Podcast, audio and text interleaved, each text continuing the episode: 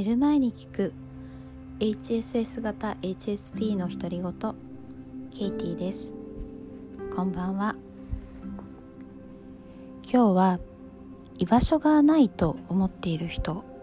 に向けてお話ししたいと思います。先日 HSP のアンケートに協力して答えたんですけどその中にあのいじめられてていた経験についてあの、まあ、クリックするかっていうのがあったんですね。で私の経験を振り返るとまあなんかもう幼稚園ぐらいからちょっとなんか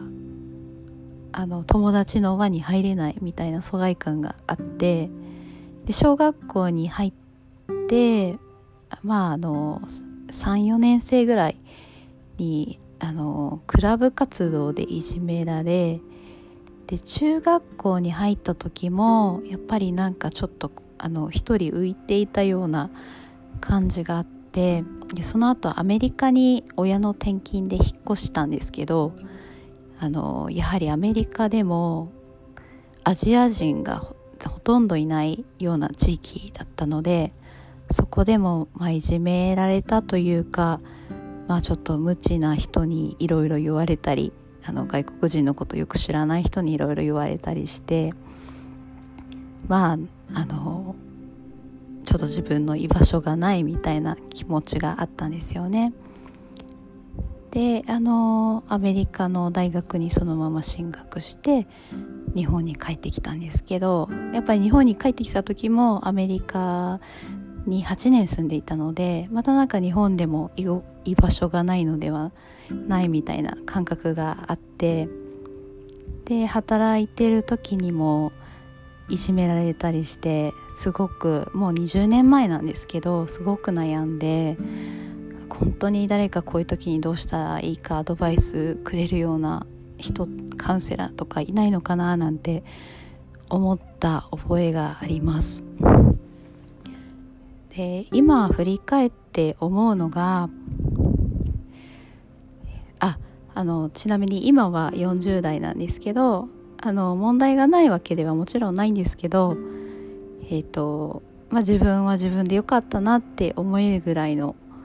あの心地よさはあって、まあ、居場所もないとは全然思ってなくていろんな人に応援してもらってるなとか私もいろんな人を応援したいなというふうに思っていますでそんな私からあのいじめられてた時のその悩んでた自分に声をかけてあげるとすればあのやっぱりそのいじめてる人って何て言うかマウンティングしてくる人というかあの彼らなりの正しさみたいなものがあって自分をすごい多分抑圧してるんですよね。そうするとあのまあ私のようななんかこうコントロールできそうな人をコントロールしようとするんですよね。でその時の、まあ、20代の私は相手に合わせなきゃいけないとか相手に気に入られなきゃいけないっていうことをすごく思ってたんですけどそもそもそういう相手って満足させることってできないんですよね。やっぱり自分を満足させられるのって自分だけなのでいくら頑張って相手に合わせようとしても合うことはなくてむしろ相手が言ったことに対して反応してしまうことによって余計コントロールしてこようとすると思うんです。なのであの言うことを聞かない。これがなんか大事じゃないかなって思いますね。あのまあ、なんか死にたいほど悩んでたりもう会社とか学校辞めたいほど悩んでるのであれば勇気はいりますけどえいってもあの誰かを喜ばせようとするのそそあの特にそういう自分にとって悪い影響を与えてくる人はやめるっていうのが大事だと思います。例えば私の場合ですと職場の人で上司でもないのになんだかこう多分ちょっと焼き餅を焼かれたみたいで私が英語を使うような仕事をしていてなんか私も英語を使うような仕事をしたいから英会話学校に通って頑張ったのになんであなたがみたいなことを言われたりしたんですよね。で彼女に呼び出されたりとかあの上司でもないのに会社の外で呼び出されたりとかしてでその時たまたま都合が合わなくて行けませんって言っ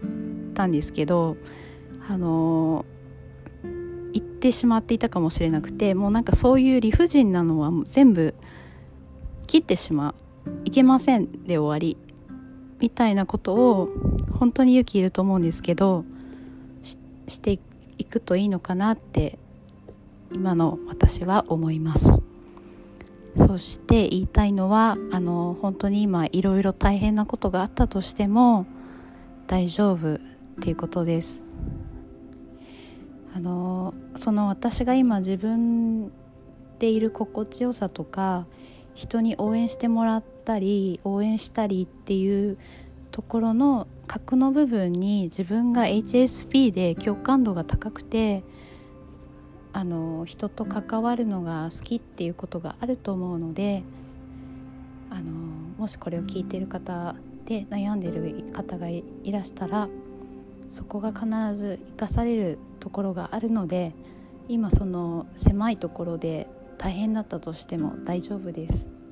ということを今日はお伝えしたくなりました。それではおやすみなさい。